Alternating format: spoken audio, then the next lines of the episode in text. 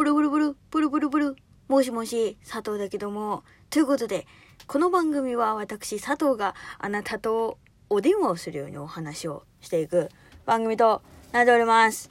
あのさ、あの、今日2月の3日じゃん？あの、え節分って昨日だったの？取り残されてる感すごいんだけどさいやなんかさあのいや思ったよ。昨日。昨日思ったの。あ2月の2日なんだなって今年。知らなかったのよ。当日になるまで。でさなんか調べてみたらあれらしいね。なんか立春？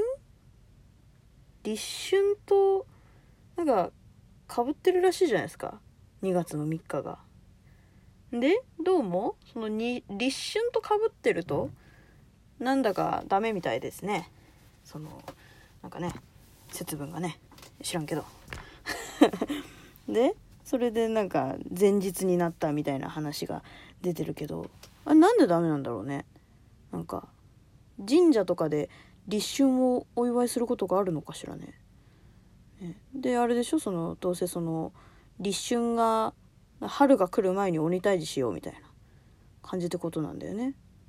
すごいよね。前回が124年前とか言って。なんかさ124年前のことをさあの文献で残しておいてあるのもすごいしさその124年前のことをさその覚えててさあそういえば今年って2月の3日ってあの立春なんであの今年の2021年の節分って2月の2日っすよね。って言った人すごくない？だってさ絶対にさ124年前になんかさそういうさ自動プラプログラミングみたいなのがないわけじゃん。その文献をさ知ってる人がいてさその文献通りにやらなきゃいけないってさあの日本政府に言った人がいるってことだよね。すごくない？そこに感心してしまったよね私はね。そういう人がいるっていうさ。いやまあそのためのね教授とかなんだろうけどさ。すごいよね。そういう文献ってか作った人すごくない？最初に。あなんかかぶっちゃってんな今年どうする？みたいな。なったんかな？全員全員でこう。なんかこうほらあるじゃん。ね。そのほら10月でしたっけ？ほらなんか出雲のさ国でさ神様がほら八百万の神様がさ集まってなんかほらね今年1年のことをなんか決めるみたいなのがさ神様の間ではあるじゃん。それの人間の教授バージョンみたいなのあるんかな。なんか今年なんか去年と違ってとかなんか来年2021年の節分って124年ぶりに立春と被るらしいっすよみたいな。そういう情報知ってますみたいな。ああの文献にねあの前日にするって書いてあったよみたいな。マジっすか？じゃあそれにしますか？みたいな。そういうのあんのかな？ずっとねその恵方巻き食べながら考えてたわ。それを。いやーびっくりしたわ。2日になってさいきなりみんな恵方巻き恵方巻きじゃん。びっくりしたよね。そんなに恵方巻きって。でさしかもさ私3日だと思ってたからさ今日なんていう。いやうん前日とかからそんなに置かなくてもと思ったら当日だったっていうね。そりゃ置くわ。そりゃ置くわな。なんか最近さあのまあ何？恵方巻きってもともと大阪発祥なんでしょ？大阪発祥てか関西の方発祥らしくて。そのさ発祥のさなんていうの？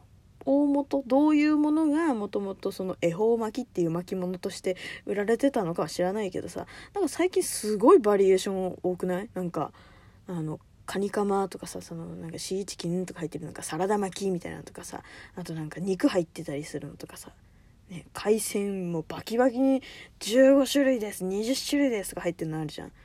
すごくない？もうこの恵方巻きブームに乗りまくってるよね。乗りまくってるよね。すごいよね。でなんかさそのね昨日スーパー行ってさなんかこう見てたらさ恵方巻きほぼ恵方巻きなんだよね。売り場が。惣菜の売り場とかがさ。で買わざるを得ないじゃん。みたいな。なんかあの無理やりブームに乗らされてる感じあの感じね。なんかあるよね。そういうのあるよね。うん。いやでもねなんかあのー近年というかさここ12年ぐらいってさやっぱりそのコロナ禍にあってでなんかそのね影響でこう季節感っていうのがさ家にいることによってあんまり感じられなくなってきてるじゃん。だからまあねそういうのっていいのかなとは思うけど。いやでもさねえ。わざわざ今の時代に前日にしなくたっていいんじゃないのって思わないですか？なんかあんのかな？今もそういう立春でなんかあのお祝い事するところとかあんのかね？知らんけど。ね。まあでも立春ってなってるぐらいだからな。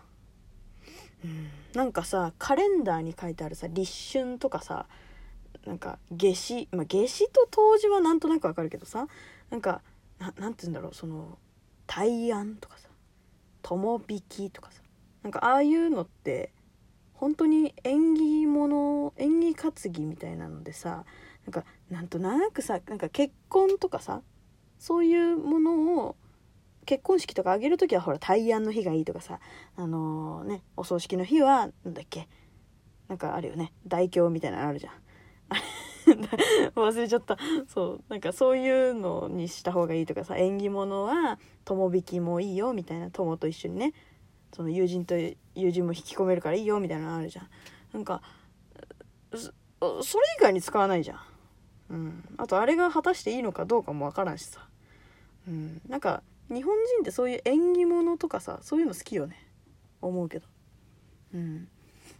縁起がいいからみた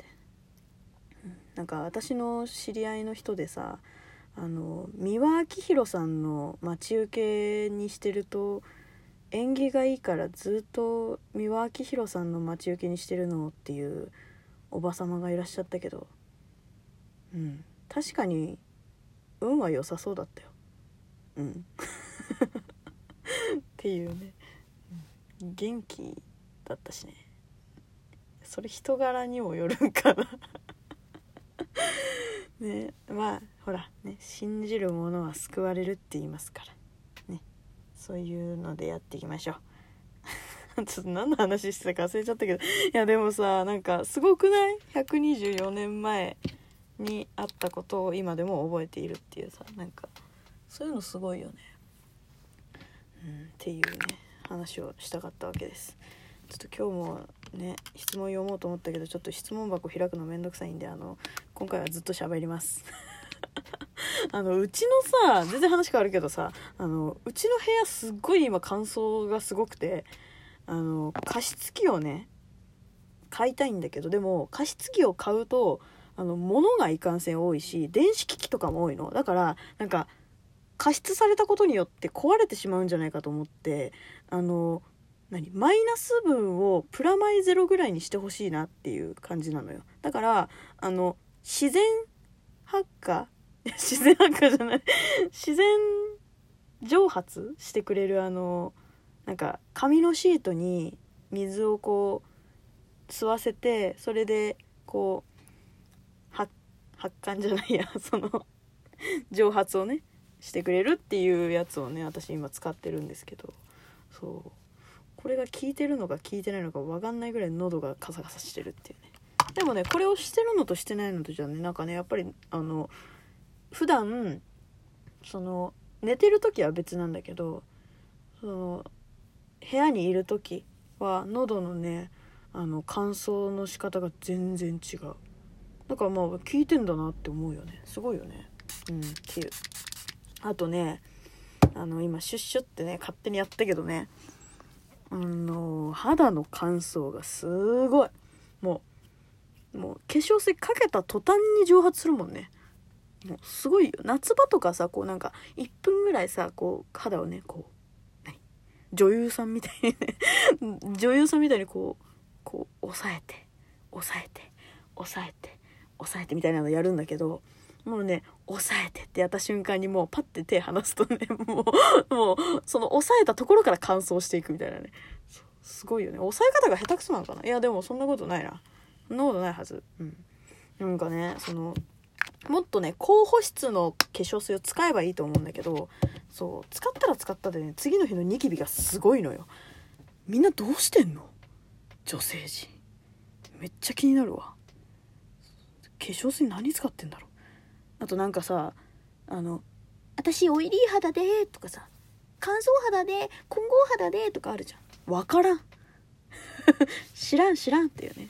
うん。あでもねあの一個だけ本当にあの申し訳ないなって思うことがあってあの私そのプロのねメイクアップアーティストさんとかなんか知り合いのメイクさんとかに知り合いってかお友達のねメイクさんとかにあの絶対にオイルのクレンジング使うなって言われてたんだけどずっと使ってた。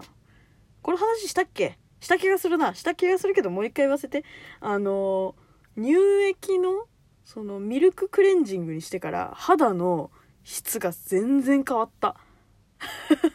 マジで後悔してる。今までオイルクレンジングを使っていたことに。もう本当に申し訳ないと思ってます。